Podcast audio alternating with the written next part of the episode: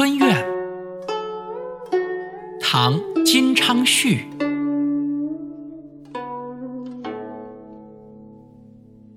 打起黄莺儿，莫教枝上啼。啼时惊妾梦，不得到辽西。这首诗的意思是：我敲打树枝，赶走树上的黄莺，不让它在树上乱叫。它清脆的叫声惊醒了我的梦，害得我在梦中不能赶到辽西与戍守关边的亲人相见。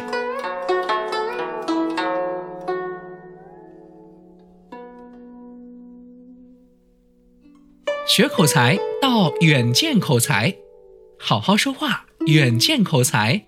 不畏炫技，学口才。